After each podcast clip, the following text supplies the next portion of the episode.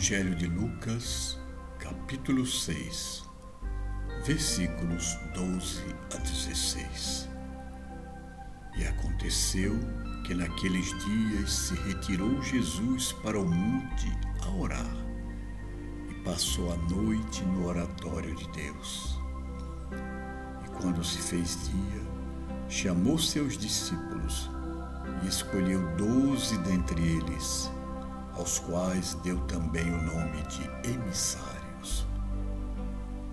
A saber, Simão, a quem também chamou Pedro, e André, seu irmão, Tiago e João, Felipe e Bartolomeu, Mateus e Tomé, Tiago, filho de Alfeu, e Simão, chamado Zelote.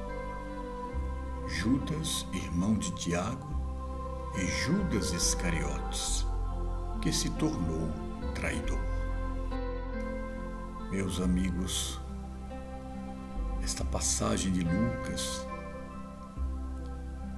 que resume com mais precisão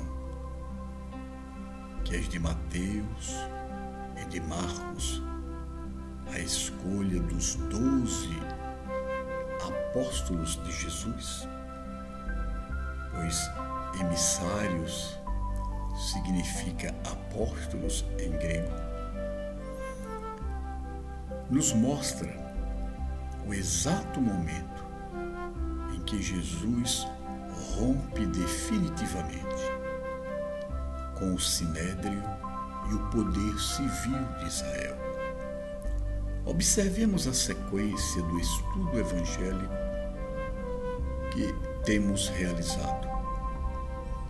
Dias atrás, vimos que Jesus, após curar dentro de uma sinagoga em pleno sábado, é praticamente condenado à morte, pois, a partir dali, os doutores da lei, os escribas e os fariseus começam a negociar com os herodianos uma forma de prender Jesus e levá-lo à morte.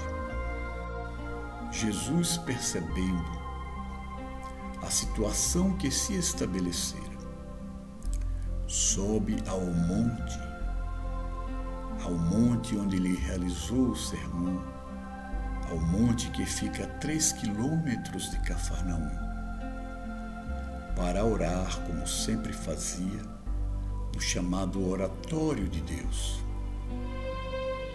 Era comum nas cidades onde não havia sinagoga que se erguessem em um monte uma parede e alguns bancos em forma de semicírculo para que os judeus pudessem realizar as suas preces. Cafarnaum havia ganhado uma sua sinagoga há pouco tempo e havia sim nas proximidades de Cafarnaum um oratório de Deus em um monte, no qual Jesus costumava se recolher com seus amigos. Ele sobe ao monte com doze, doze amigos quem ele convocou. Doze, na verdade, é um número muito simbólico na cultura hebraica. Doze são as tribos de Israel. Doze eram as pedras dos altares erguidos por Moisés e por Elias. O número doze se repete várias vezes em momentos cruciais e em momentos simbólicos narrados no Velho Testamento e também no Novo Testamento. Jesus escolhe, após a sua oração, doze para se tornarem emissários. Emissários em grego significa apóstolos. Foi a primeira vez que Jesus utilizou essa terminologia, emissários, apóstolos, marcando com isso a separação definitiva da sua missão e o ambiente das sinagogas, o círculo dos fariseus e dos escribas. Escolhe esse número simbólico e envia estes emissários para propagação da sua mensagem por todo o mundo, pois que já era iminente a sua morte. Os evangelhos de Mateus e Marcos nos dizem que os doze convocados aderiram de imediato e incondicionalmente ao chamado de Jesus, isto é, deixaram tudo para trás.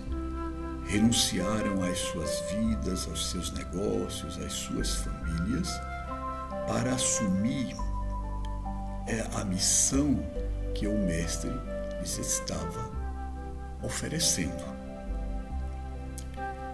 São estes homens que vão regar a semente semeada no solo judaico e semeá-la em outras nações, a fim de que a palavra se espalhasse para todo o mundo, como de fato se espalhou e chegou até os nossos dias.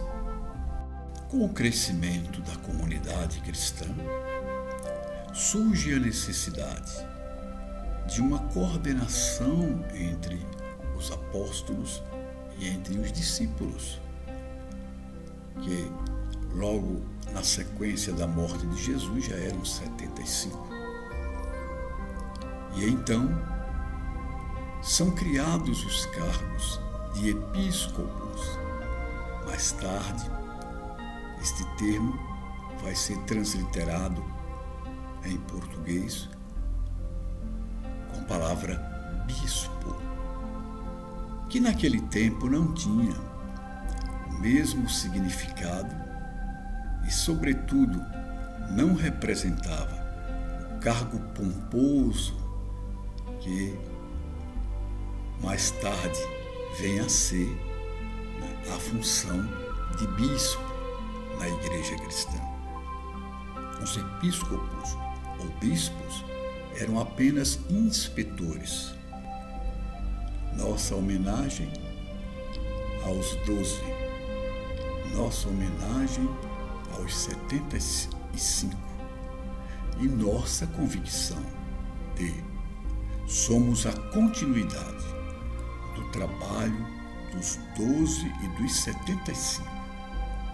E temos carregamos sobre nossos ombros essa responsabilidade de levar adiante a mensagem do Galileu. Que te parece Jesus? Vamos segui-lo?